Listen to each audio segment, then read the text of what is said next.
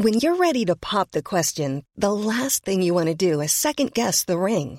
At Bluenile.com, you can design a one-of-a-kind ring with the ease and convenience of shopping online. Choose your diamond and setting. When you find the one, you'll get it delivered right to your door. Go to Bluenile.com and use promo code LISTEN to get $50 off your purchase of $500 or more. That's code LISTEN at Bluenile.com for $50 off your purchase. Bluenile.com code LISTEN. Bonjour et bienvenue à vous qui nous rejoignez sur CNews. Une nouvelle semaine de 90 minutes info. Le débat commence juste après. Un rappel des titres avec Augustin Donadieu aujourd'hui. Bonjour. Le gouvernement présente aujourd'hui son plan pour faciliter l'accès au logement. Parmi les mesures, le maintien du prêt à taux zéro pour 3 ans dans des cas très spécifiques ou encore la fin du dispositif Pinel. Le plan du gouvernement affiche 5 objectifs. Favoriser l'accession à la propriété, soutenir la rénovation de logements sociaux, relancer la construction et amplifier la rénovation énergétique du parc privé. En 2022, 366 agressions de pharmaciens ont été recensées, soit une par jour. C'est 17% de plus qu'en 2019, avant la crise du Covid. Les violences verbales et physiques en officine représentent 70% des déclarations. 44% des pharmaciens agressés n'ont pas déposé plainte, notamment par manque de temps ou par peur des représailles.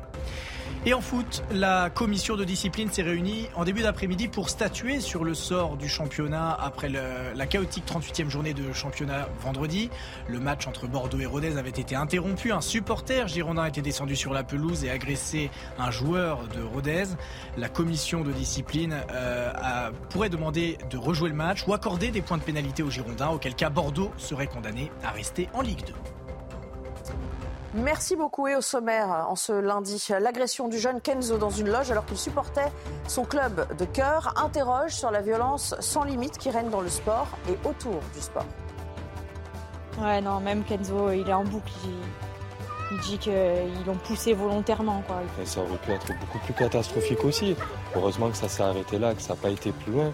Mais au moment où c'est que je les ai vus en face de moi, j'ai vraiment eu peur pour, pour la sécurité de mes enfants. De la même manière, un maire qui tentait de mettre fin à une soirée un peu trop longue qui n'aurait jamais dû se finir par des coups et des invectives relance le débat autour de peines exemplaires contre les agresseurs d'élus. C'est infernal. J'ai cru vraiment que j'ai eu la peur de ma vie. J'ai cru que j'allais mourir. Quand ils me courent après et qu'après ils m'ont mis au sol, j'ai dit mais c'est pas possible, que c'était irréaliste. Enfin, baroud d'honneur ou remobilisation contre la réforme des retraites. Demain, journée d'action syndicale et son lot de débordements à anticiper également. On est dans un système de réitération de la violence avec à chaque fois les services de renseignement qui nous font état de l'arrivée d'extrémistes, d'anarchistes entre 500 et 1000. Donc ça veut dire que quand vous avez une, nébuleuse comme celle-là qui vient s'installer dans une manifestation, vous avez déjà l'assurance d'un désordre, de violence et de casse. Et pour m'accompagner aujourd'hui, j'ai le plaisir d'accueillir euh, Gabriel Cluzel. Bonjour. Je rappelle que vous dirigez euh, la rédaction de, Boulevard Voltaire. À vos côtés, Jean Doride. Bonjour. Bienvenue sur ce plateau. Vous êtes euh, psychanalyste. Et puis Jonathan Sixou, journaliste chez Causeur, qui est en déplacement également. Merci à tous les trois d'être là. C'est le moment qu'attendait la famille de Shaina. Le procès d'un jeune homme qui est accusé d'avoir assassiné et brûlé vive à Creil cette jeune fille en, en 2019 probablement à l'époque euh, enceinte de lui et victime deux ans plus tôt déjà d'agression euh, sexuelle. Il s'est ouvert ce matin et à huis clos, c'est important de le, préciser. Euh, le suspect qui conteste les faits, qui hurle depuis le début son innocence. Bonjour Célia Barotte, vous êtes sur place avec Nicolas Winkler. Alors quel comportement l'accusé a-t-il eu au début de l'audience? Est-ce qu'il nie toujours, même confronté, hein, j'allais dire, au, regard de cette famille? Hmm. Oui, oui, le jeune homme accusé euh, se trouve face à cette famille dans le box et il nie toujours les faits. Il est constant dans ses propos et dans son attitude et ce malgré le faisceau d'éléments importants qui orienteraient euh, la culpabilité vers lui.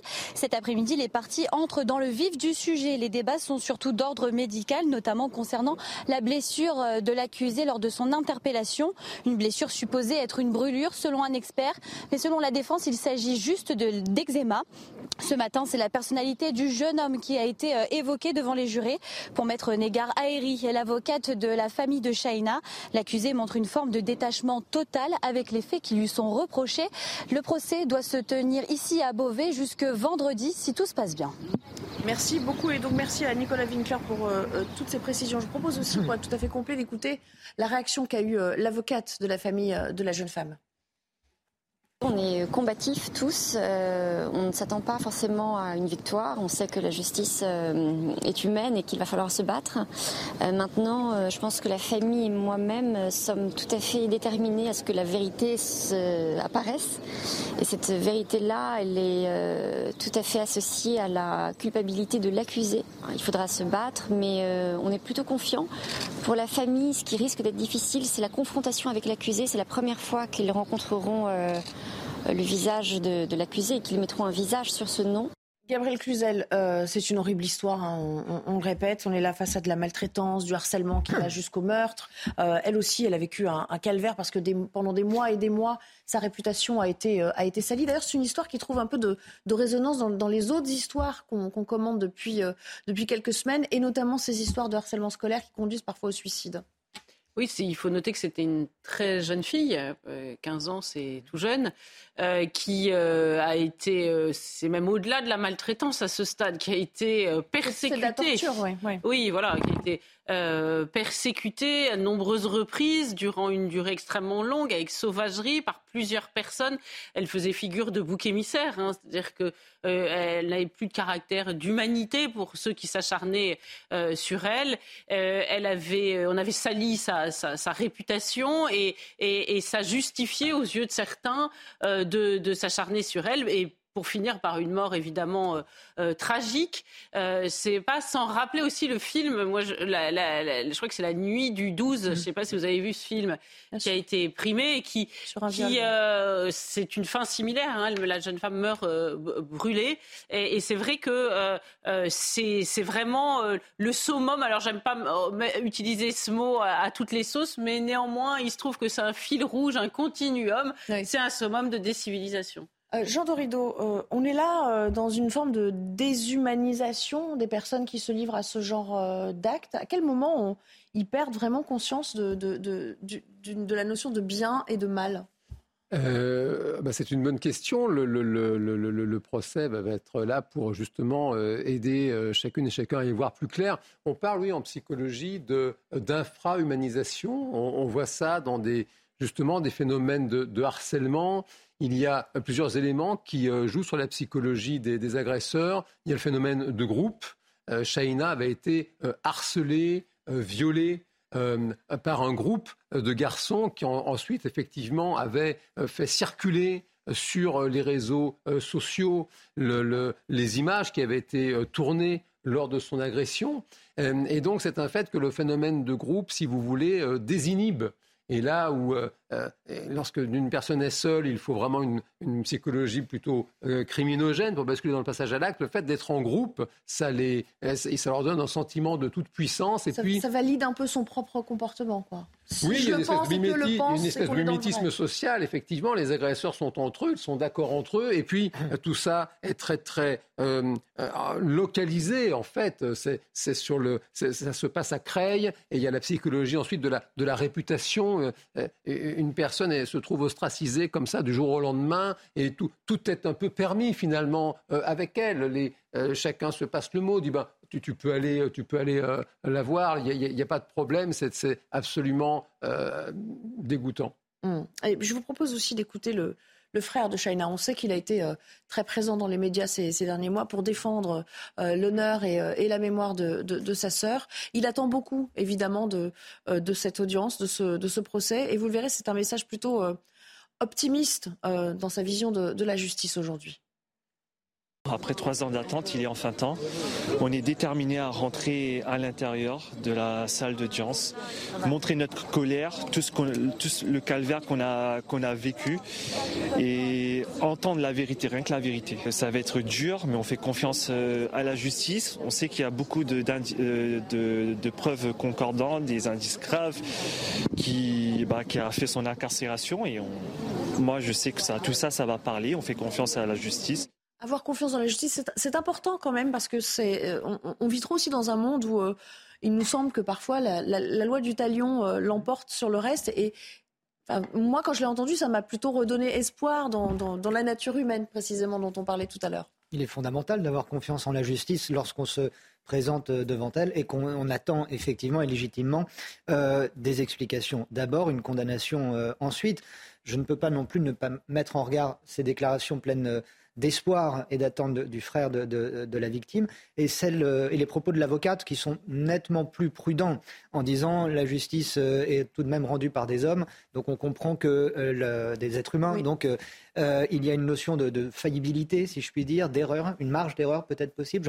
les propos sont très prudents de la part de l'avocate. Ça m'a surpris de, je les ai découverts en même temps que vous euh, à l'instant. Et je trouve qu'il y, a, une sorte de, distance euh, entre les deux. Évidemment qu'il faut avoir confiance en la justice. Il y a trop peu de messages d'ailleurs, euh, je trouve, qui, vont dans ce sens-là en général. parce que aussi, c'est vrai qu'il y a des, erreurs, qu'il y a des erreurs judiciaires, des erreurs d'appréciation de la part de magistrats, de la part de, de juges, et qu'il y a un sentiment général euh, qui est que ben, euh, malheureusement, beaucoup de, ces personnes qui, commettent des, fautes ne sont pas sanctionnées ou pas à la hauteur de ce qu'elles euh, pourraient l'être par rapport à d'autres faits dans la société. Donc c'est vrai que c'est important, il est fondamental, même s'il y a des problèmes, il est fondamental de soutenir l'une des plus nobles de nos institutions, qui est la justice française, bien sûr. Dorido, une petite précision. les membres de cette famille disaient, voilà, ils n'ont pas encore vu, on précise que donc, le procès tient à huis clos, mais ils n'ont pas encore vu le visage il ne l'avait pas vu jusqu'à ce matin, euh, euh, du meurtrier euh, présumé. Comment on aborde une audience comme ça sans, sans avoir pu mettre un visage et, un nom? Il y, a, quelque chose d'encore plus angoissant à découvrir le tortionnaire en même temps que, l'audience se déroule? Oui, oui. Ben, justement, la justice, c'est aussi fait pour ça. C'est aussi fait pour que les familles, justement, puissent elles-mêmes se réapproprier ce, qui est, ce, qui est arrivé. Et, puis, c'est vrai que euh, c'est une noble institution de la justice. On ne discute pas une euh, décision de justice. Euh, néanmoins, c'est un fait que les, agresseurs de Shaina ont été jugés. Il y a l'excuse de minorité. Dans ces cas-là, les peines sont réduites. toutefois, c'est vrai que lorsqu'on n'est pas du métier, on est surpris par la, légèreté, je dirais, des peines. C'était très très grave. Euh, viol, agression sexuelle. Euh, et puis Shaina avait été agressée comme elle était harcelée. Il l'avait vue dans un bus. Et pour la punir d'avoir porté plainte, eh bien, ces, euh, agresseurs l'ont rouée de coups. Elle a fini à l'hôpital. Et, les peines qui ont été prononcées vont de, quelques mois à, de mémoire, deux ans avec sursis. Et, c'est un fait que c'est un peu la double peine pour, pour la famille. C'est pour ça, bien sûr, le frère de Shaina euh, explique que c'est, très très attendu, ce, procès du meurtrier présumé, pour que quand même, pour que dans son malheur, euh, Shaina, sa mémoire, sa dignité soit enfin reconnue. C'est vrai, Gabriel Cluzel, quand même, quand on n'est pas juriste, c'est difficile de commenter, euh, bon déjà il n'y en a pas encore de décision, mais de commenter euh, comment dire, la, gradation des, peines en matière de justice, mais c'est difficile de, se dire que les peines sont à la hauteur alors que on a vraiment la sensation, pour le coup, dans cette affaire, qu'il y a eu un acharnement euh, absolument abominable. On se dit toujours que c'est en deçà de ce qu'on pourrait euh, attendre pour la famille. C'est-à-dire que euh, le sentiment très fort qui règne actuellement, c'est que la justice un logiciel qui n'est plus adapté à l'état de notre société. C'est-à-dire que la justice, notamment pour les mineurs, qui fait preuve de beaucoup de mensuétude. Alors, on, peut comprendre, hein, tout est logique. On se dit, il faut redonner une autre chance. Ce sont des enfants. Sauf que là, ce sont des, des crimes. on n'est pas dans la comtesse de Ségur. Soyons très clairs.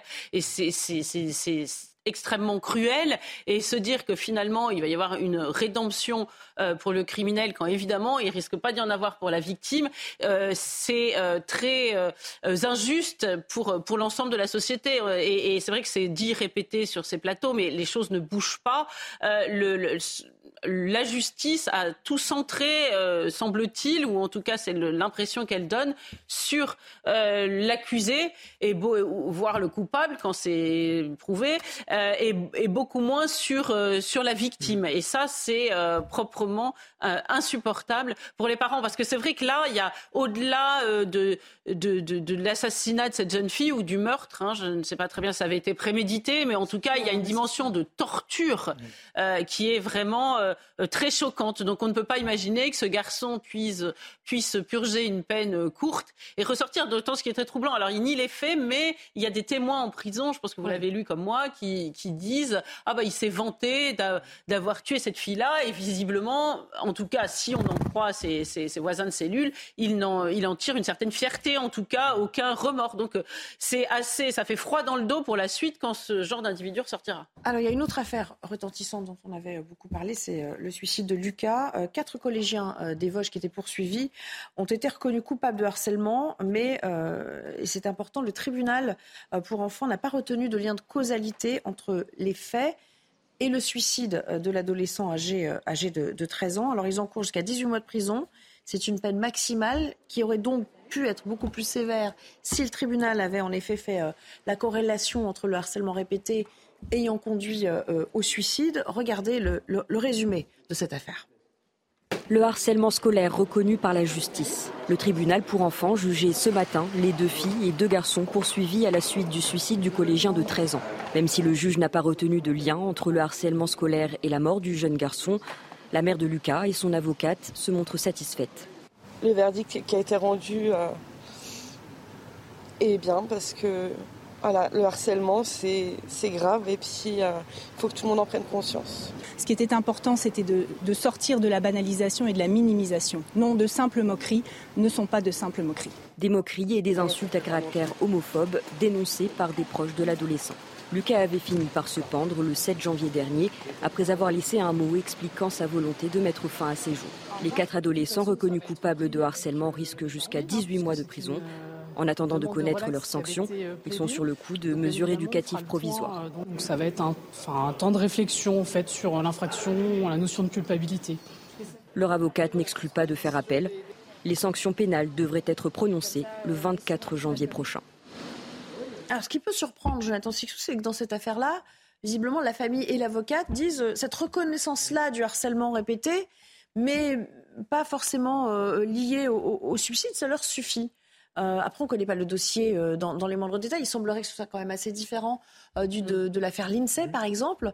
Néanmoins, on peut peut-être s'étonner que la famille n'ait pas voulu plus en termes de, de, de dureté, dans, au moins dans le, le, réquisitoire ou les sanctions. C'est bien là où la, connaissance du, du, dossier est primordiale. Et avec cette, cette reconnaissance des parties civiles et, de la défense qui ont l'air tous à peu près satisfaits, enfin, sauf si effectivement il y a appel. Euh, ça met le point sur une question de société très embêtante, mmh. parce que très gênante, qui est le suicide des, enfants le suicide des mineurs, voire des très jeunes enfants. Il y avait eu un rapport de, Boris Cyrulnik, je crois que c'était en 2011 ou 2013, qui estimait qu'en gros, il y avait une centaine d'enfants qui se suicidaient par an dans le lot, euh, on peut euh, reconnaître un suicide immédiatement parce que c'est une pendaison, parce qu'il euh, y a eu un mot qui a été, si l'enfant est en âge d'écrire et de, formuler sa pensée, et que, donc le, passage à l'acte est très clair. Mais dans beaucoup de ce, rapport pointait ça, dans pas mal d'accidents d'un enfant qui tombe par la fenêtre, qui s'approche un peu trop d'une voie ferrée ou quoi, eh bien, un doute est sérieusement possible. D'où ce chiffre euh, officieux de 100, euh, donc les chiffres ont une dizaine d'années, de, de, 100 suicides. Et ça peut commencer à 6 ans, 5 ans, c'est parfois très très jeune. Euh, et un chiffre officiel qui, qui, qui, est autour de, je crois, de mémoire d'une quarantaine, entre 20 et 40 peut-être que le, petit Lucas était souffrait d'une profonde dépression. Je ne vais pas parler en, son nom, au nom de, je n'ai pas connaissance du dossier. Mais entendant euh, le, satisfaction n'est pas le bon mot pour clarifier, pour être clair dans, mes propos, mais le, propos de la mère. Soulagement. Le soulagement, voilà, merci Nelly. Euh, le, soulagement de la mère à, cette, à, ce verdict, ça me fait penser à ça. C'est-à-dire que peut-être qu'évidemment, elle ne pensait pas euh, jusqu'à ce que son, à l'extrémité d'un suicide de son petit garçon.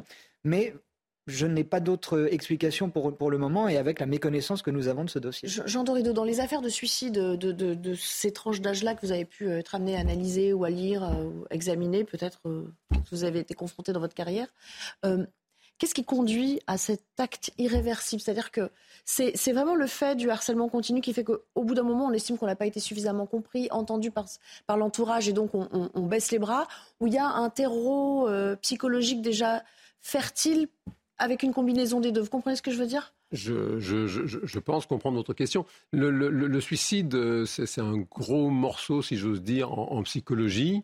Euh, c'est un vrai, un vrai problème. Euh, en France, chez les hommes de, 25 à 34 ans, c'est la, première cause de mort. Hein. C'est le suicide, hein. devant les accidents de la route, devant, tout le reste. Et chez, les plus jeunes, les 15-24, les accidents de la route, c'est la, cause numéro un. Juste après, ce sont les suicides. Donc c'est un vrai, vrai sujet. Et bien sûr que on peut comprendre les experts, c'est extrêmement délicat de, faire l'assurance d'un rapport de cause à effet sur un passage à l'acte suicidaire. Pour autant, c'est quand même le fait qu'on sait en psychologie clinique, il y a des, des, des, facteurs euh, qui, qui, prédisent, hélas, le, le, suicide. Les personnes qui ont été victimes très jeunes, par exemple, de viols et d'agressions sexuelles, il y a euh, une proportion de suicide qui est plus forte chez ces personnes-là. Le, le, le, viol, ça, ça tue, ça tue les gens parce que ces personnes voilà, sont tellement traumatisées qu'elles finissent un jour par mettre fin à leur jour. Et pour le cas euh, du harcèlement, c'est déjà une, bonne question que de poser la question, de dire est-ce que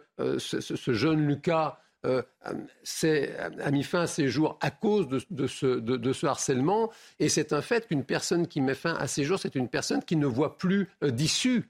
Et, le harcèlement crée une espèce de restriction cognitive, si vous voulez. Là où les adultes voient ça de l'extérieur, et dans l'affaire de l'INSEE, on entend des adultes qui disent ce sont des jeux d'enfants. Ce ne sont pas des jeux d'enfants. Euh, regardez euh, le cas d'Alisha euh, qui avait été jeté dans la Seine à Argenteuil. On, part d'une affaire de harcèlement sur fond là aussi de, vidéos qu'il a montrées dénudées, comme dans le cas de Shaina. Elle, a, été assassinée par deux, entre guillemets, camarades de classe. Le harcèlement, c'est très très grave. C'est très bien que le législateur ait, créé ce, délit.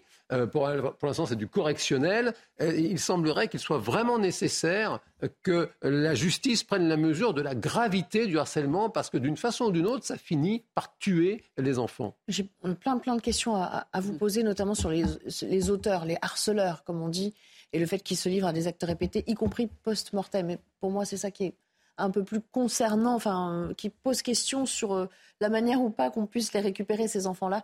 Euh, Gabriel Cluzel, si vous voulez réagir, que vous n'avez pas parlé depuis un petit moment, à ce que nous dit le, psychanalyste. Mm, oui, moi, ce qui me frappe dans le, délit, alors on peut trouver ça très bien, hein, de se dire il y a un délit pour harcèlement, mais euh, in fine, ces, ces, enfants qui suicident ou ces enfants euh, que l'on met en prison, c'est quand même un, échec de la société parce que c'est une société finalement qui a été très laxiste, qui a enlevé tous les repères éducatifs mmh. et qui, à la fin, comme un paquebot, qui dérive, un enfant qu'on a laissé comme un, un, cheval qui n'a pas été euh, dressé, qu'on a laissé s'ébattre, il dérive, il dérive, et à la fin, on est obligé de le mettre en prison parce qu'il a un comportement absolument horrible. Et je suis frappée de voir qu'une société finalement très laxiste sur le plan éducatif devient in fine très, euh, par force, par la force des choses, répressive. Moi, j'avais vu cet enfant qui avait poussé aussi son prof, je ne sais pas si vous vous souvenez, qu'il avait euh, menacé, poussé, et il avait eu une peine de prison, mais c'est que tout petit, on aurait dû lui inculquer évidemment le respect du prof. Ces gens-là, dès que les parents, ces enfants-là, dès que les parents sont venus voir euh, le, directeur ou l'instituteur pour dire ben Lucas est harcelé, euh, eh bien euh, ces enfants auraient dû être sanctionnés, virés, mis de côté, et, parce que finalement dans cette société très laxiste sur le plan éducatif, on a quand même beaucoup détricoté tous les repères d'autorité. On, arrive à cela et on peut pas dire que ce soit une réussite, évidemment. Moi, j'ai vraiment, donc je réitère ma question là quand euh, on a vu, euh, après la mort de l'INSEE, les, harceleuses impunément euh, continuer de, salir sa mémoire et même se réjouir de sa mm. mort, est-ce que c'est quelque chose qui est irrécupérable ou, la prise de conscience du, mal qu'elles ont fait peut être plus tardive? C'est compliqué quand même de se réjouir de la mort de quelqu'un à cet âge-là? Bah, C'est-à-dire que l'adolescence, la préadolescence, ce sont des âges d'une extrême violence en réalité. Euh, c'est pour ça que l'éducation, effectivement, est absolument essentielle. Euh, tous les, euh, tous les régimes totalitaires embrigadent les jeunes et peuvent en faire des tortionnaires. on a vu ça avec les Khmers rouges au Cambodge, on a vu ça... Les plus malléables. Ben, si vous voulez, il y a cette espèce de mythe du, bon sauvage, mythe rousseauiste. C'est un mythe précisément parce que la, la, nature humaine, elle est faite de violence. Et, c'est pour ça qu'une collectivité, euh, toutes les collectivités d'ailleurs, euh, se construisent autour de valeurs et notamment le fait de proscrire la violence intragroupe. On ne se, on ne, se bat pas euh, au sein du groupe, du clan, de la tribu, ce que vous voulez. On se bat contre l'extérieur. Et là, on a un vrai souci si vous voulez, euh, dans, dans, ces, collèges, c'est évidemment, c'est le principe. Et c'est euh, le livre Sa Majesté des mouches, c'est que les enfants font des bandes et donc ils s'excitent entre eux. Et aujourd'hui, c'est amplifié par les réseaux sociaux. Et, oui, il y a une perte de, sens de la réalité, je dis, qui dirais, est, inhérente euh, au, jeune âge de ces enfants et effectivement à l'absence totale de, valeurs euh, essentielles. Merci. On va devoir marquer une petite pause et puis on reviendra pour parler. Vous restez avec nous quelques minutes de plus si vous le pouvez. On reviendra pour parler de, l'INSEE dont les, euh, les, parents sont reçus cet après-midi par, euh, par le ministre de l'Éducation, Papendiaï. Une de nos équipes est aux abords du ministère. Il est de retour pour notre plus grand plaisir. J'ai nommé Simon Guillain pour le JT. Bonjour Simon. C'est un plaisir euh, partagé. Bonjour cher Nelly et bonjour à tous. Trois hommes soupçonnés d'avoir agressé euh, le petit-neveu de Brigitte Macron sont jugés à partir d'aujourd'hui à Amiens.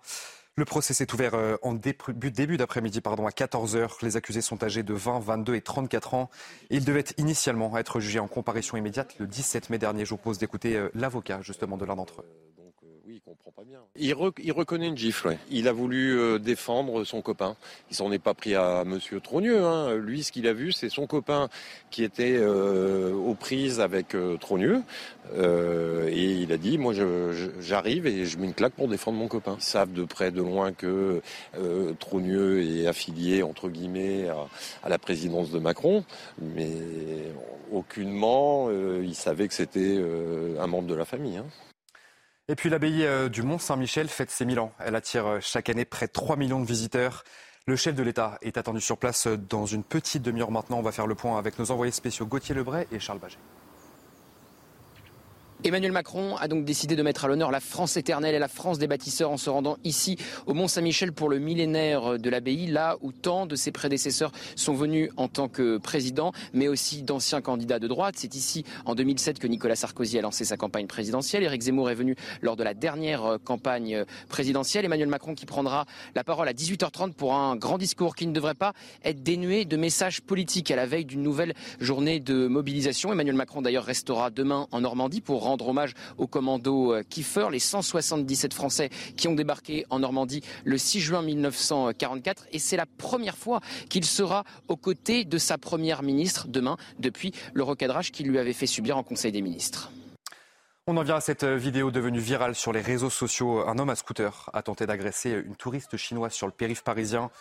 La jeune femme est une influenceuse et elle dénonce l'insécurité dans la capitale. Voyez ce sujet signé Sarah Varney. C'est une vidéo devenue virale.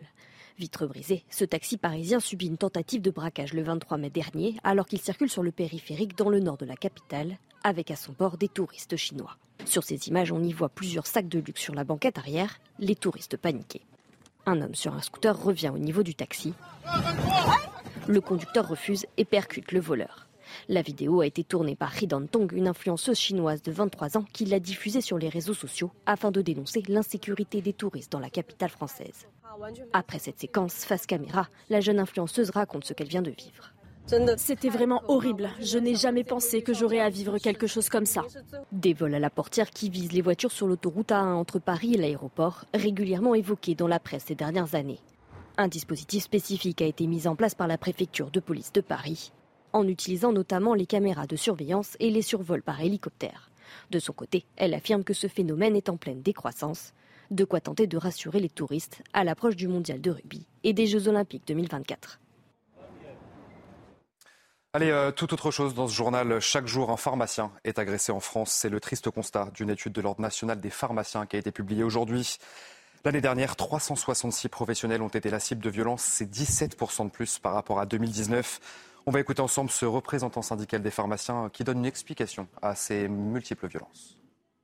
Le problème du tout gratuit, le problème de, ne plus donner de prix aux choses, euh, c'est très compliqué. Et surtout, euh, l'impression euh, que les gens ont d'être dans un magasin où ils peuvent acheter gratuitement avec leur carte vitale.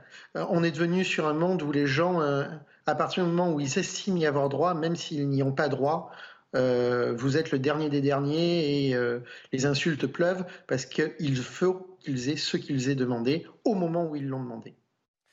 Et enfin, on va prendre la direction du Japon pour terminer ce journal euh, où des étudiants réapprennent à sourire après la pandémie de Covid.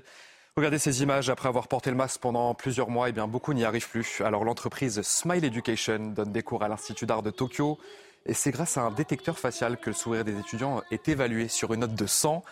Et figurez-vous qu'une séance privée coûte environ 50 euros. Et c'est sur cette information que se termine ce journal de 16h sur CNews.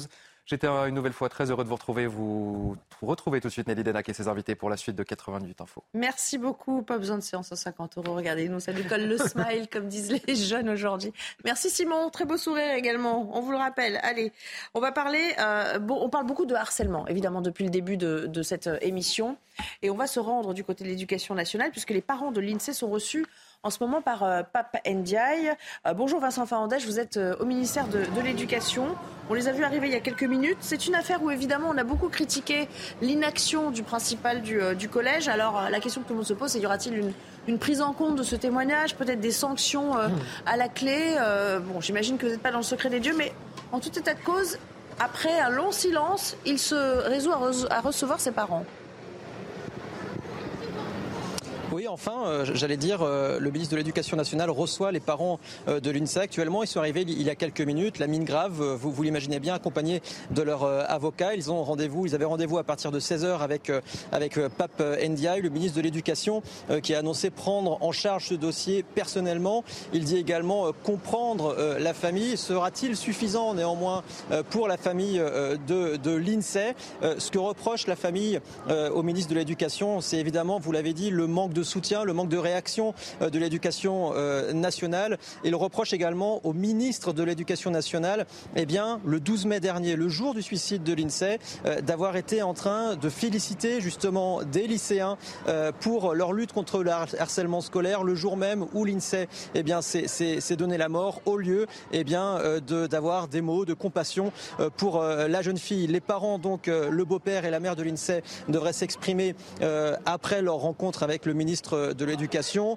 Difficile à dire pour le moment, on ne sait pas encore s'il euh, y aura la parole officielle de la part de, de Papim Diaye à la suite de cette réunion. Merci à vous. Merci beaucoup, cher Vincent, et merci à Léo Marcheguet euh, qui vous accompagne aujourd'hui pour, euh, pour les images. une petite réaction avant de vous laisser partir. Jean Dorido, ça participe aussi de l'angoisse quand on voit, quand les parents sont, angoissés à l'idée que l'éducation nationale les lâche ou ne protège pas adéquatement euh, leurs enfants. C'est n'est pas un très bon message aussi à, renvoyer à tous les parents euh, de France aujourd'hui qui peut-être se font du souci pour euh, la manière dont, ça se passe, cette fameuse jungle ou ce darwinisme que vous nous décriviez hors antenne tout à l'heure. Oui, oui, aujourd'hui, c'est un fait, le harcèlement, scolaire est, traité par bien des responsables d'établissements comme un, fait de darwinisme social. C'est la loi du plus fort. Il y a un phénomène qu'on connaît bien en psychologie qui est en, bon français, le, victim blaming, c'est le fait de, porter la faute sur la victime. Euh, Gabriel Cluzel évoquait tout à l'heure La Nuit du 12, ce, film euh, excellent sur le cas d'un féminicide tiré d'une histoire vraie, où finalement il y a une espèce de, de, d'air comme ça euh, sur le fond autour de cette idée vieille comme le monde que bon elle, elle a un peu cherché quoi. C'était euh, voilà, une fille comme ça, un petit peu légère, et bon, bah, il faut pas s'étonner, quoi, si elle a fini justement par être assassinée. Et, là où on a beaucoup progressé depuis euh, MeToo euh, sur les questions des, violences faites aux femmes, des violences sexuelles, euh, des viols, du harcèlement sexuel, on, est vraiment encore à l'âge de pierre sur la problématique du harcèlement des adolescentes et des adolescents. Il y a vraiment cette idée que le problème, c'est la victime, avec cette espèce de double peine euh, des parents qui s'entendent dire bon, peut-être, peut-être vous pourriez retirer votre enfant du collège parce que regardez, finalement, c'est la seule personne qui se plaint. Personne d'autre ne se plaint. Et pour cause, puisque les autres sont dans le camp des harceleurs. Il y a quelques leaders et tous les autres, bien sûr, ont peur que ça leur tombe dessus. Donc ce sont des, des, des, des, des, co-responsables, des, complices, je dirais, silencieux. Et, et, ça, il faut absolument que ça cesse. Et, et bon, bah, le fait que le ministre reçoive les parents de l'INSEE, c'est plutôt une bonne chose. Bon, il, avait ne trop peut pas faire autrement. Et, il est vraiment essentiel que, que les, les, responsables d'établissement, les CPE, les proviseurs de collège soient plus que vigilants et que ce soit les harceleurs qui soient punis et non pas les victimes. Gabriel Cluzel, pourquoi on a autant de mal à, comment dire, à comprendre ces histoires de, harcèlement, de, réputation euh, au sein des collèges? Parce que je lisais un article dans la presse magazine il n'y a pas si longtemps, disant au fond de jeunes filles de 14-15 ans, à la lumière de ces affaires retentissantes, qui disaient euh, pour nous, euh, l'objectif quand on arrive au collège, c'est de se fondre, se fondre dans la masse, ne pas se faire repérer, avoir le style le plus neutre possible pour passer inaperçu et précisément pour ne pas devenir le bouc émissaire. Mais pourquoi on a autant de mal à les comprendre? On a été adolescents nous-mêmes. Ça, ça, existait dans une moindre mesure. Qu'est-ce qui a renforcé le phénomène de meute, de groupe? je pense que ce qui a renforcé le phénomène, même si nous l'avons vécu, euh, c'est deux choses. la, première chose, c'est le, reflux. On parle de violence légitime, mais aussi d'autorité légitime. L'autorité légitime, normalement, elle appartient aux profs, elle appartient aux policiers, elle appartient aux médecins, elle appartient, enfin, dans son registre. Bref, elle, et, on voit bien qu'il y a un reflux dans, tous ces domaines. Donc, bah, quelqu'un s'arroge, quelqu'un d'autre s'arroge de fait euh, l'autorité. Donc, dans une classe, quand le prof n'a plus les outils coercitifs nécessaires, et tous les profs vous diront qu'ils n'ont aucun outil euh, coercitif à leur disposition, eh bien, c'est le caïd qui fait la loi. Le prof essaie de s'en arranger. Mmh. Quelquefois, moi, ça m'a été rapporté, au dépens même du, de celui qui a été institué bouc émissaire, parce que le prof c'est parfois involontaire, mais il aime rire avec les caïds. Vous voyez, ça, quand vous entendez les parents d'enfants de, harcelés vous raconter ce qui se passe, c'est terrible parce que le, il arrive même, pas, tous les profs évidemment, mais que le prof lui-même en rajoute une louche. Ah, t'as pas l'air bien réveillé, voilà. Bon, et, c'est vrai que euh, René Girard disait que notre civilisation avait mis fin euh, au, phénomène du bouc émissaire. normalement, le bouc émissaire, c'est la victime expiatoire, la catharsis, qui fait que euh, pense qu'il faut l'exécuter. Tout le monde dit qu'il faut l'exécuter pour que la société se réconcilie. Bah là, il y a toujours, euh, on est revenu, mais c'est normal, c'est l'ensauvagement, on est, enfin, c'est normal, non, mais c'est le phénomène, le processus de décivilisation nous a ramené à cela. Et puis il y a le mythe du, vivre ensemble. On n'a jamais autant parlé de vivre ensemble, on n'a jamais aussi peu vécu vraiment ensemble. Mais moi, j'étais tout à fait intéressée par ce que vous avez dit, parce que c'est exactement ça. C'est-à-dire qu'un des parents dont l'enfant va pas bien, qui vont voir le proviseur, le proviseur leur dit, bah ah bon, mais il n'y a que votre enfant. Les autres, il y a une espèce d'irénisme, qui pas de vaguisme aussi, hein, qui ça, tout ça, ça s'imbrique. Et il dit ah bon, mais moi je l'ai pas constaté. Oh, mais ça va se calmer. Et il y a une espèce de philosophie sucre d'orge façon Gulli, vous voyez, euh, c'est le film de Walt Disney, et ça va bien se passer. Eh bien non, parce qu'il y a une immense cruauté et dans, à cet âge-là, et si elle n'est pas maîtrisée, évidemment, eh ben, ça peut déboucher sur des drames terribles. On parle de cruauté. Euh, c'est l'agression la plus ignoble qu'on puisse imaginer, euh, sans doute, tant elle a été gratuite et en plus elle a visé euh, violemment un, enfant souffrant. Kenzo, vous avez tous entendu parler maintenant de Kenzo, 8 ans, fan absolu de l'OM, atteint d'un cancer du cerveau, qui a été violenté donc avec ses parents à Ajaccio samedi soir. Il était dans une loge à l'invitation d'une association pour assister à la rencontre Ajaccio-Marseille. regardons ce, ce, reportage de Margot Naudin, Maxime Lavandier sur l'après, sur la manière dont la famille a raconté euh, vraiment cette soirée d'horreur. Sur la plage d'Ajaccio, Kenzo et sa famille tentent de retrouver le calme. Venu pour réaliser son rêve et rencontrer ses idoles, le jeune garçon reste profondément choqué par les événements de la veille au stade François Coty. Ouais, non, même Kenzo, il est en boucle. Il, dit qu'ils l'ont poussé volontairement, quoi. Il dit pas que, c'est un enfant. Après, euh, je veux dire, euh, il, a il a quand même eu conscience qu'on l'a poussé, quoi. Également pris pour cible par des supporters corses, son père repense aux événements qui auraient pu prendre une tournure dramatique. ça aurait pu être beaucoup plus catastrophique aussi. Heureusement que ça s'est arrêté là, que ça n'a pas été plus loin. Mais au moment où c'est que je les ai vus en face de moi, j'ai vraiment eu peur pour, pour la sécurité de mes enfants. Moi, je m'en foutais un peu, mais c'est vraiment au niveau de la sécurité de mes enfants. J'ai mon cœur, il est tombé quand je les ai vus. Je m'attendais pas du tout à ça. Une enquête a été ouverte hier par le procureur d'Ajaccio pour des faits de violence en réunion. Atteint d'un cancer du cerveau, le petit supporter de l'OM a tout de même pu rencontrer l'une de ses idoles, le milieu de terrain Matteo Gandouzi. Alors, euh, il y a une condamnation, évidemment, c'est bien euh, normal du club euh, d'Ajaccio. La ministre des Sports aussi a appelé la famille pour la soutenir.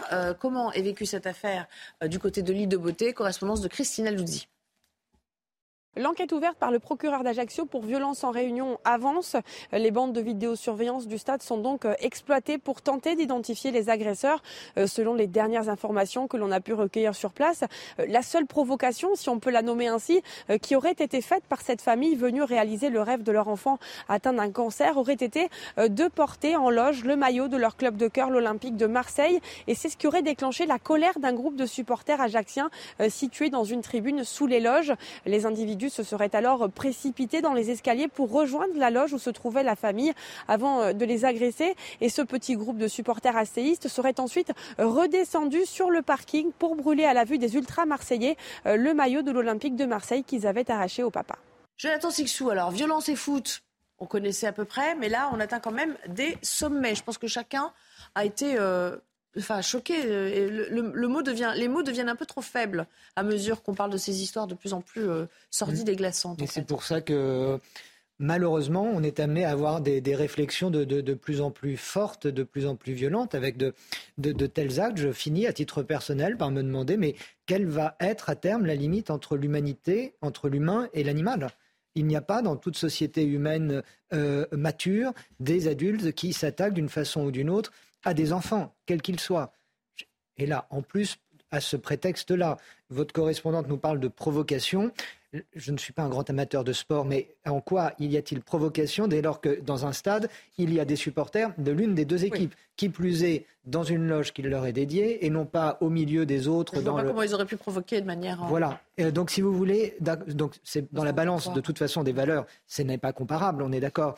Mais euh, je n'arrive pas à comprendre comment ce, déclencheur, et puis surtout, c'est le cœur de, l'affaire, et ça ne devrait être que celui-ci, euh, comment un, garçon de, 8 ans, qui plus est euh, profondément malade, est ainsi la, cible d'adultes vraiment débiles. Je vous propose d'écouter aussi ce que disait, il était notre invité ce matin, David Lebars, commissaire de, police, sur, sur cette violence de plus en plus désinhibée, décomplexée.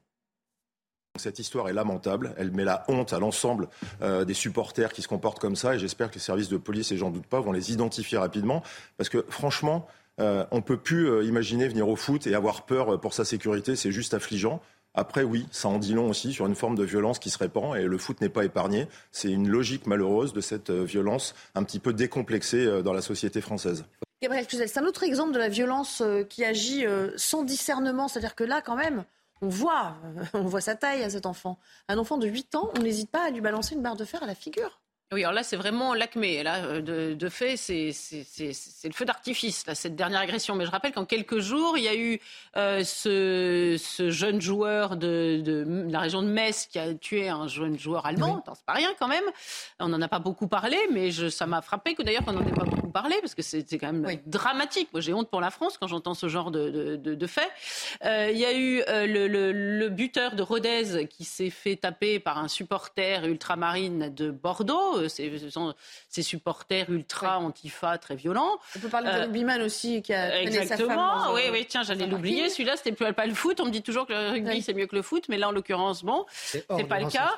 Et mais oui, c'est vrai, mais néanmoins, c'est c'est quand même à noter. C'est sur les valeurs du. Exactement. Et là, et là, il y, a, ce petit garçon. Avant, quand on disait il a un esprit sportif, ça voulait dire que euh, il était bon joueur. Bah, écoutez, là, c'est une des multiples expressions de euh, de la décivilisation de notre pays, encore une fois, mais celle-ci est spécialement tragique. Et puis ce qui est frappant, c'est que euh, les familles, de facto, vont s'auto-censurer. Elles vont se dire, bah, moi, j'emmènerai plus mes enfants voir un match de foot. Donc il y a un certain nombre d'activités populaires, familiales, qui vont être euh, désertés. Vous voyez, de la même façon qu'il y a certains quartiers qui sont évités parce qu'on se dit, ou de certaines écoles parce qu'on se dit. Oh des manifs dans lesquels on ne se rend des manifestations.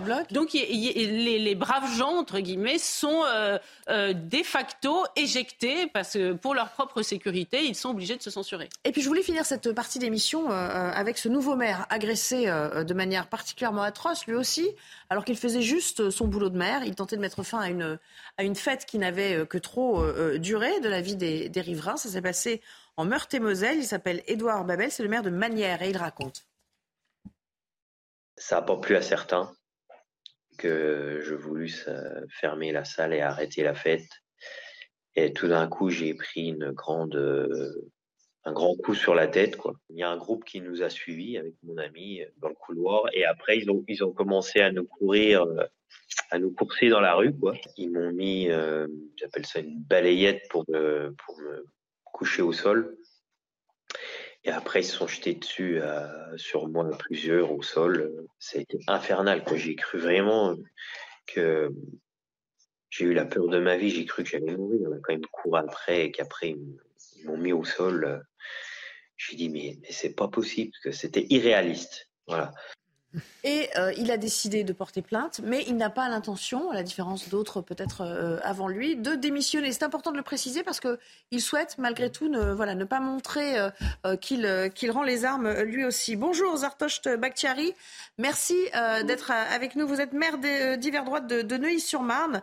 C'est en Seine-Saint-Denis. Vous venez d'entendre l'agression de ce maire et vous, vous vous avez entendu aussi euh, qu'il allait porter plainte. Est-ce qu'il a la bonne attitude selon vous? Euh, Est-ce que c'est vraiment ça qu'il faut faire, c'est-à-dire ne pas se laisser impressionner? Oui, je pense que avant toute chose, j'aimerais témoigner tout mon soutien à ce maire et à tous les élus qui se font agresser, mais au-delà de ça, tous les fonctionnaires, tous ceux qui représentent une institution qui se font agresser au quotidien, évidemment qu'il faut porter plainte. En réalité, on n'a qu'à peu près 300 plaintes qui sont déposées par an, euh, là où il y a plus de 2300 agressions avec une augmentation en 2022 de plus de 30% du nombre d'agressions. Euh, il faut y mettre un frein immédiatement. Vous savez, moi, je suis maire depuis trois ans. J'ai été conseiller municipal pendant six ans euh, avant. Je suis effaré, effaré par le nombre grandissant d'agressions, pas celles qui sont médiatisées, parce qu'en réalité, on voit que celles qui sont les plus violentes, les plus, les plus barbares, mais par toutes celles qui, qui passent sous silence parce qu'il y en a tout autour de nous. Moi, je connais plein de maires, plein d'élus autour de moi dans les villes voisines qui se sont fait agresser et en réalité, il faut arrêter de chercher des excuses. C'est le résultat de la dévalorisation, de la fin de l'autorité de l'État, de la fin de l'autorité de la justice, de ceux qui portent un uniforme ou tout simplement de ceux qui représentent une institution.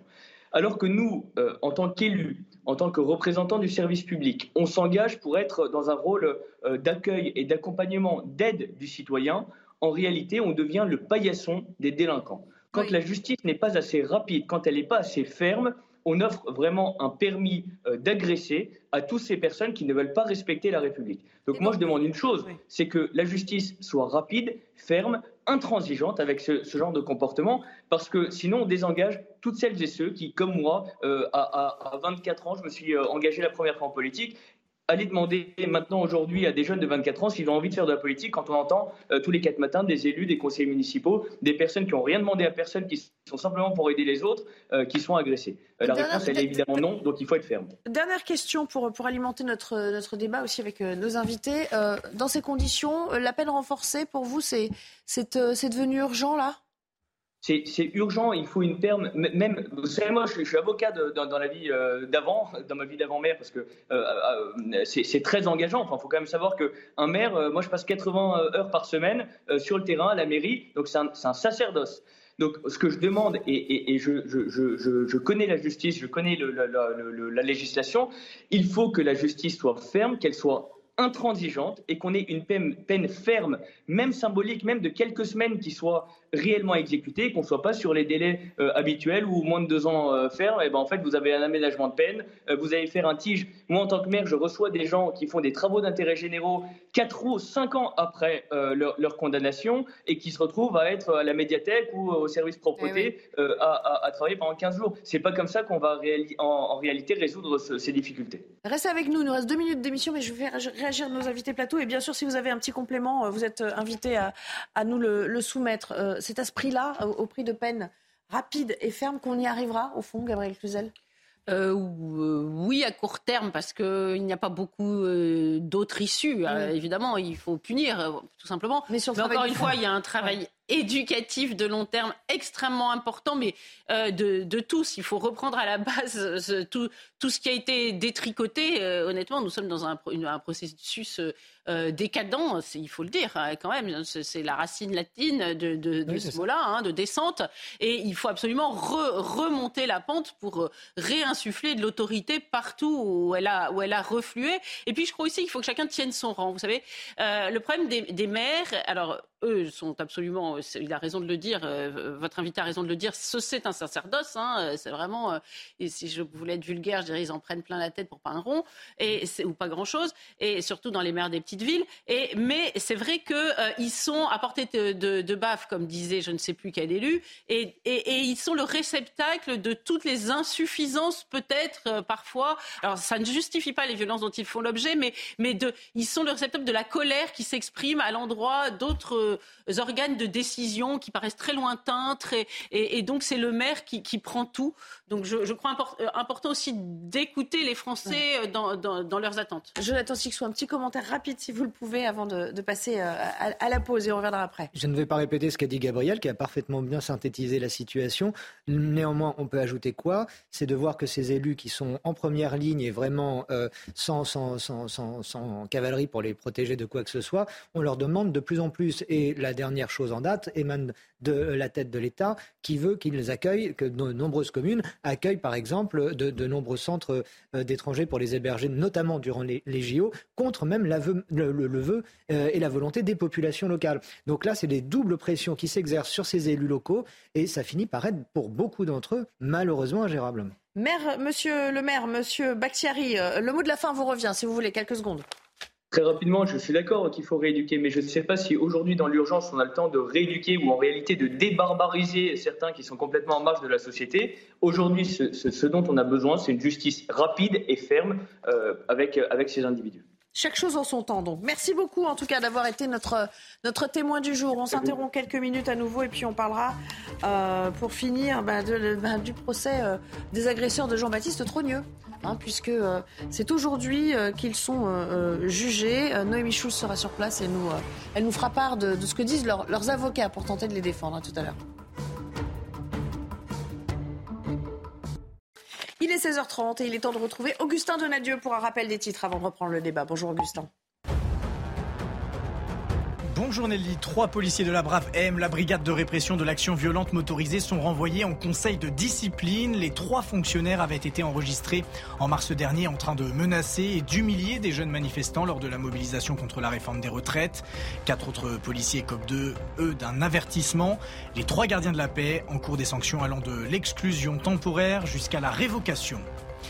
La campagne de vaccination contre la grippe aviaire devrait démarrer au mois d'octobre selon le ministre de l'Agriculture Marc Fesneau. Deux vaccins expérimentés en France se sont avérés très efficaces contre ce virus qui circule à nouveau depuis le mois de mai. 81 élevages sont touchés. Depuis deux ans, 28 millions de volailles ont été abattues préventivement. Et il y a 40 ans, jour pour jour, Yannick Noah remportait le, trophée de Roland Garros à l'âge de 23 ans, l'une des victoires les plus retentissantes du sport tricolore. Depuis, aucun Français n'est parvenu à renouveler l'exploit chez les hommes. Une fresque en souvenir de sa victoire en 1983 a été inaugurée porte d'Auteuil en présence du sportif et de sa famille. Merci beaucoup. On reprend le, débat et euh, Elodie Huchard nous a rejoint sur ce plateau. Bonjour, euh, Elodie. On va parler, on parlait euh, de l'agression de ce maire en Meurthe-et-Moselle qui date de, ce week-end. Alors, élus, famille, les agresseurs ne font plus le distinguo. Hasard de calendrier, c'est aujourd'hui que sont jugés les trois hommes soupçonnés d'avoir agressé le petit-neveu de Brigitte Macron. Jean-Baptiste Trogneux. Euh, c'était en marge d'une manifestation non déclarée contre la réforme des retraites. Bonjour Noémie Schulz. Euh, ils sont euh, jeunes, c'est prévenu, et leurs avocats en fait avaient demandé plus de temps pour préparer leur défense parce que la comparution immédiate a été, a été décalée. Donc on va voir de, de quel bois ils se chauffent désormais pour cette défense. Oui, ça fait maintenant deux heures et demie que l'audience a commencé et c'est euh, à des débats assez fastidieux que l'on assiste euh, ici au, palais de justice d'Amiens avec euh, trois prévenus de 35, 22 et 20 ans qui tentent tous les trois de minimiser leur participation aux faits. Le premier, reconnu handicapé, il est illettré, il a beaucoup de mal à, s'exprimer. Il semble ne pas comprendre certaines questions d'ailleurs qui lui sont posées. Il reconnaît simplement une gifle donnée à Jean-Baptiste Trogneux parce qu'il s'en était pris, dit à, un de ses amis le second, le, plus âgé, un homme euh, placé sous curatelle, euh, qui lui a été identifié comme euh, plusieurs participants à cette manifestation sauvage, comme ayant donné de violents coups de poing à Jean-Baptiste Trogneux. Lui aussi nie les faits. Il reconnaît tout juste l'avoir touché du torse, mais je ne l'ai pas abîmé. Il reconnaît être violent parfois, mais encore une fois explique que ce soir-là, il a voulu frapper Jean-Baptiste Trogneux, mais qu'il a raté son coup. Enfin, le troisième portait un brassard sur le bras. Il se présente comme un journaliste indépendant et euh, lui aussi est soupçonné d'avoir euh, porté des coups. Euh, il est en larmes dans le box expliquant ne pas avoir été violent. Il est pourtant déjà connu des services de police et de justice pour deux condamnations pour violence et violence aggravée. Voilà donc pour les explications assez floues et fumeuses de ces trois prévenus. La victime Jean-Baptiste Trogneux n'a pas fait le déplacement. Son avocat devrait bientôt commencer sa plaidoirie puis ce sera au tour du procureur de la République d'Amiens qui est venu en personne requérir aujourd'hui eh bien de, de dire quelle peine il demande pour ces trois hommes. Merci beaucoup et merci à Laurent Sélarié qui vous accompagne pour les images. Gabriel Cluzel, de la difficulté de juger de ce genre d'affaires. Là, euh, il y a un cocktail euh, psychosocial euh, et un terreau de violence qui, s'entremêlent. C'est très difficile en fait de, de voir si ces hommes faisaient preuve d'un quelconque discernement ce jour-là en fait. Oui, c'est difficile de voir en tout cas un message euh, politique, en tout cas dans ce qui ressort de, cette agression.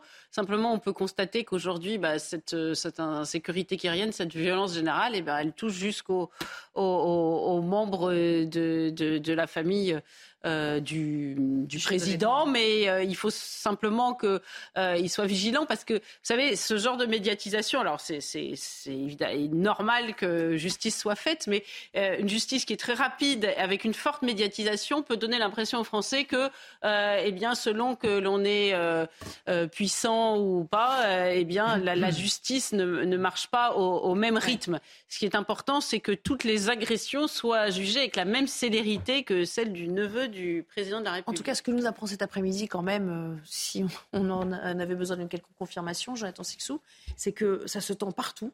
Cette société est devenue vraiment euh, explosive à, tous les degrés. Là, on a une myriade d'exemples. Ah bah là, le sommaire que, cet après-midi le sommaire que vous nous avez préparé aujourd'hui est, hein, particulièrement. Euh, non, mais ça l'illustre, ça l'illustre parfaitement et ça me fait penser à une phrase de Bertrand de Jouvenel au début des années 70 qui disait que notre société risque la démence avant l'empoisonnement physiologique. Et vous savez, en architecture, il y a un terme euh, aux fenêtres, on met ce qu'on appelle un garde-fou. C'est euh, la, barrière pour empêcher euh, de, tomber. De tomber. Euh, notre société n'a plus de garde-fou, n'a pas de garde-fou. Il n'y a plus de limite. On voit bien, euh, pour un oui ou pour un non, on, en vient aux mains. Pour un oui ou pour un non, pour n'importe quoi, on en vient à, voir des adultes agresser des enfants. Enfin, c'est de, il y a un côté dément. Euh, de, de, Gabriel parlait tout à l'heure de décadence, mais oui, mais tout ça, tout ça, tout ça, se, tout ça se tient. Et évidemment, c'est évidemment euh, dans certains cas, euh, regardez dans le flash tout à l'heure, on avait le témoignage de, de, cette, euh, de, ce pharmacien qui nous parlait, qui, qui brossait très bien le, le, le portrait robot du client type, si je puis dire, qui est dans un magasin où tout est gratuit. Donc s'il n'a pas ce qu'il souhaite, eh ben, il agresse le pharmacien.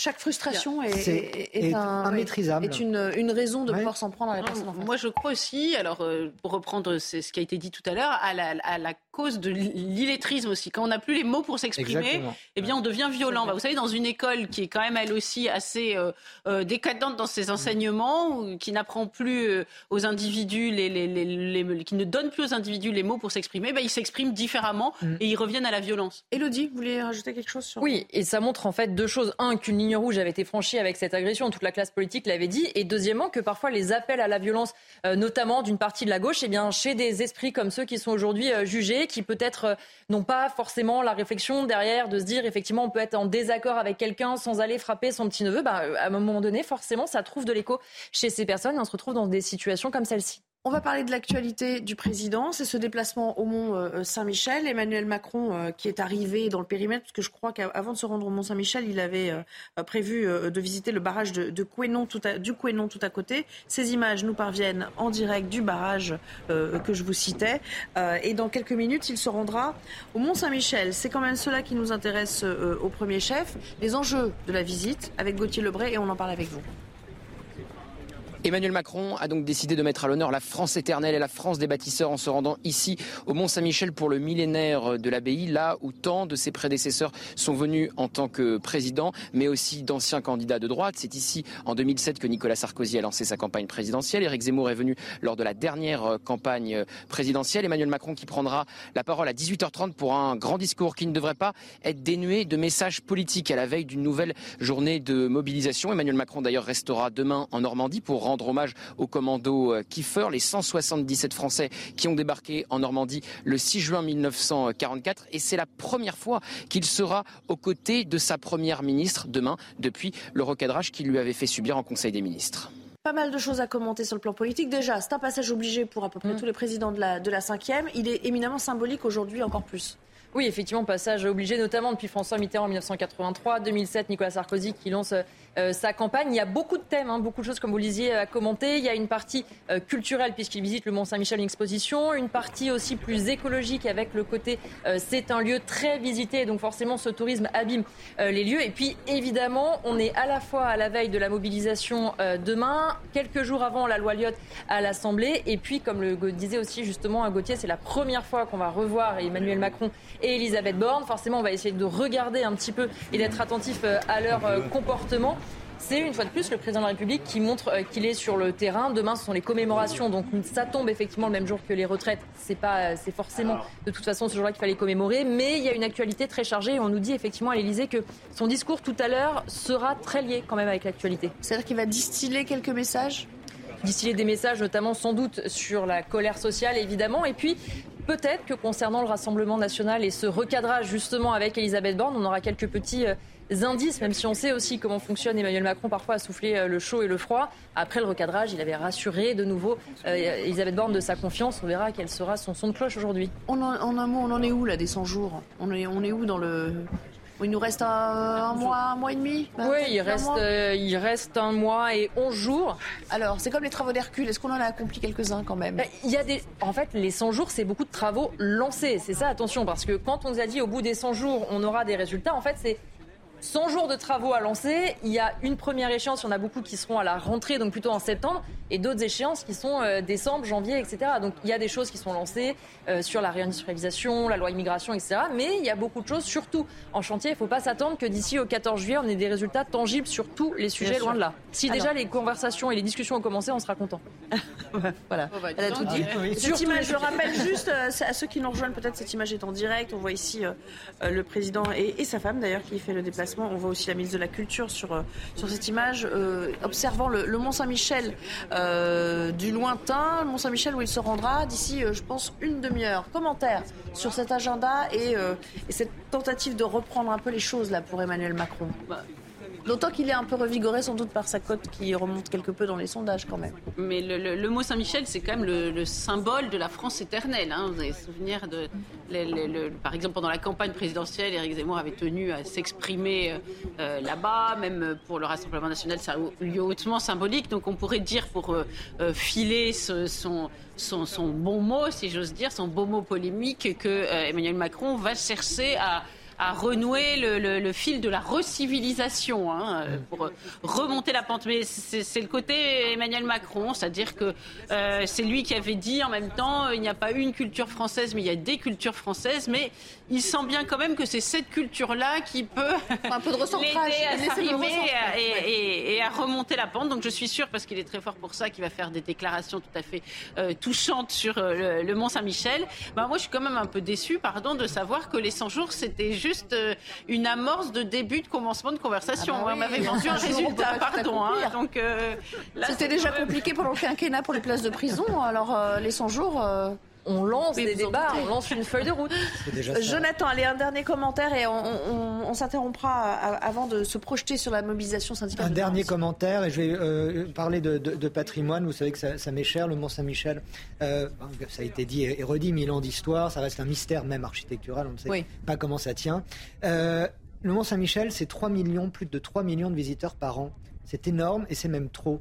Euh, si on avait un, ministre de la Culture digne de ce nom en poste, ça, serait, ça devrait être l'un des dossiers les plus brûlants à traiter. Parce que le patrimoine est l'un des poumons de notre économie, c'est fondamental, c'est notre histoire. Nous la partageons et le monde entier aime notre pays à cause de cela, grâce à cela. Mais ça ne peut pas tenir. Versailles, c'est plus de 7 millions de visiteurs par an. Le Louvre, c'est plus de 10 millions de visiteurs par an à terme, ces, bâtiments vont, vont s'effondrer. Et juste euh, en comparaison, parce que c'est vrai qu'il y a en parallèle tout un discours de vertueux pour la préservation de l'environnement. Un site, euh, un site naturel qui est fermé, une plage, une crique ou quoi que ce soit, elle se régénère très rapidement. Une forêt se régénère très rapidement. Un monument historique, ça ne se régénère pas. Merci beaucoup pour ce dernier commentaire. Petite interruption de, séance. On revient pour parler euh, de la nouvelle mobilisation contre la réforme des retraites. On avait euh, perdu l'habitude d'en parler, mais ils sont de retour hein, à l'appel des, syndicats demain euh, dans, dans les rues de, France. Est-ce qu'elle va prendre Y aura-t-il un, retour en fanfare aussi des, des Black Blocs? Nous en parlons juste après la pause. La toute dernière partie de notre émission. Après un 1er mai réussi, une nouvelle mobilisation contre la réforme des retraites intervient euh, demain, mardi 6 euh, juin. 14e journée de manifestation. Les syndicats euh, veulent qu'elle soit évidemment décisive. Mais il y a aussi cet important dispositif policier qui est, qui est prévu et pour cause, la présence de, Black Bloc en, en nombre pourrait à nouveau intervenir. Sarah Fanzari. Demain, l'intersyndicale fait une nouvelle fois appel aux opposants à la réforme des retraites pour défiler dans la rue.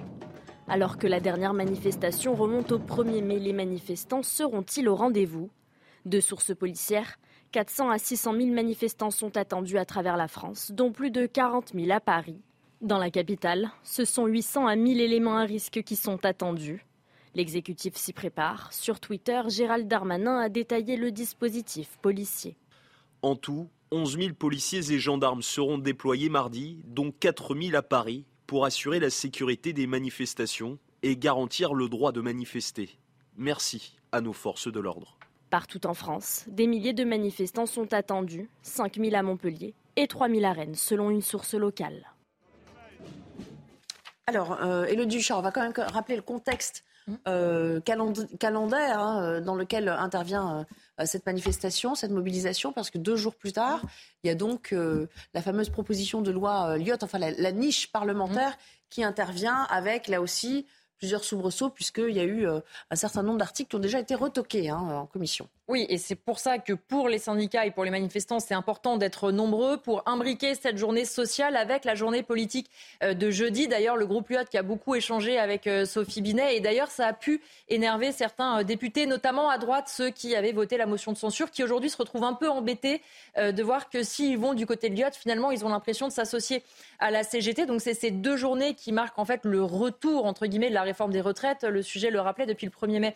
Il n'y avait pas une manifestation. Et évidemment, pour les manifestants, pour la gauche aussi, ça serait important d'avoir demain une journée avec beaucoup de manifestants pour continuer à mettre la pression sur le gouvernement. Et jeudi, euh, une réussite avec le texte de Lyotte. Il n'y a quasiment aucune chance que ça aboutisse de toute façon. On est plus aujourd'hui dans le symbole que vraiment de savoir s'il va y avoir euh, la fin de la réforme des retraites, si on va renverser le gouvernement. Mais justement, quelque part, symboliquement, ils veulent euh, réussir leur coup, ce qui veut dire aussi à la fois beaucoup de monde dans la rue et le moins de débordement possible, puisque euh, l'autre partie de l'Assemblée, la majorité, la droite, ne manquera pas de faire remarquer à la gauche et aux manifestants qu'ils ne savent plus tenir les manifestations et que ça se passe mal. Donc ça serait forcément du grain à moudre pour le gouvernement. Alors 400 à 600 000, bon, pas, on n'est pas quand même sur une échelle de grosses manifestations par rapport à ce qu'on a vu au début, notamment de, de la mobilisation, d'autant qu'on sait déjà dans les prévisions de trafic que le mouvement ne sera pas a priori très suivi ni à la SNCF ni à la RATP, donc il n'y a pas vraiment de, de force de frappe sur, euh, sur le terrain. Mais il y a toujours en, effet cette interrogation sur, euh, sur les éléments perturbateurs. Je vous propose euh, à cet égard d'écouter David Lebars, le commissaire de police qui était notre invité ce matin sur, sur les Black Blocs.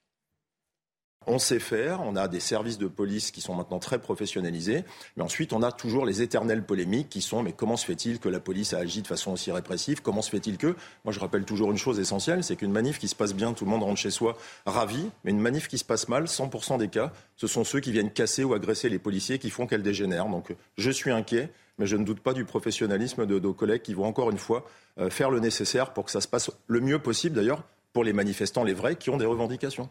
D'autant que ce soir, il y a un rassemblement à la mémoire de, Clément Méric. Et donc, euh, beaucoup d'antifas qui se sont, qui se sont déjà euh, réunis euh, dans la capitale, et notamment certains venus de, l'étranger déjà repérés. Gabriel Cluzel, commentaire. Vous vous rendez compte Venus de l'étranger, non mais c'est dramatique. Mmh. on devient le réceptacle de tous les antifas. Moi, je ne peux pas entendre 1800 à 1000 antifas sont attendus. Enfin, je veux dire, c'est pas l'orage, c'est pas la météo, c'est pas une catastrophe naturelle contre laquelle on ne peut rien. Mais c'est terrible quand même. Euh, donc euh, ça veut dire que les, on peut être pris la première fois par surprise, mais les fois suivantes, c'est absolument inaudible. Donc ça veut dire que l'on n'a pas fait suffisamment. Soit la justice n'a pas fait ce qu'il fallait, soit la police n'a pas fait, soit le gouvernement qui n'a pas dissous. Je rappelle que alors le soulèvement de la terre, c'est les, bassines de Sainte-Soline, mais en fait cette fameuse association, c'est toujours pas fait. Hein.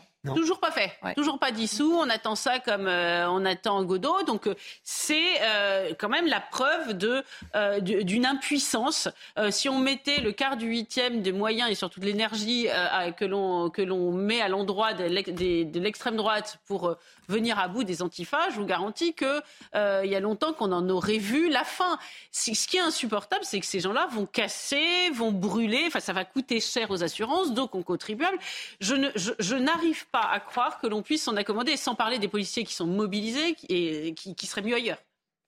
Jonathan Sixou, allez, vous avez le mot de la fin. Dans une minute, on, cède la place à Punchline. Policiers et gendarmes qui seraient mieux ailleurs et qui ne seraient euh, surtout pas euh, victimes de, ou potentiels de ce qui va leur arriver dans les rues de Paris demain. Parce que euh, cette pseudo-météo du ministère de l'Intérieur, effectivement, elle, elle induit cela, qu'il va y avoir encore une fois des dizaines de victimes, de blessés dans les rangs des policiers, des gendarmes, parfois même des pompiers qui, qui, qui, interviennent pour, pour éteindre les incendies. C'est un ras-le-bol et une, profonde lassitude aussi qui, qui est doublée d'une d'une sorte de, colère, effectivement, parce qu'on ne sait pas qui est réellement euh, responsable et qui a les tenants et les aboutissants de, cette situation. Mais on sait que le cortège part des Invalides pour aller à la place d'Italie. On sait d'avance que les restaurants et quelques restos sensibles sur le parcours vont euh, subir des attaques. Les commerces seront fermés, les écoles seront perturbées, etc. etc.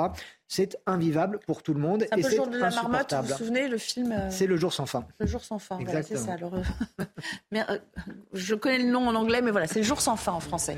Merci à tous de m'avoir accompagné. Merci Elodie d'être passé sur ce plateau dans un instant. Punchline, Laurence Ferrari. On se retrouve, euh, pardon, Johan Usaï aujourd'hui. Et on se retrouve demain dès 14h pour suivre précisément le début de, de ce cortège parisien. À demain.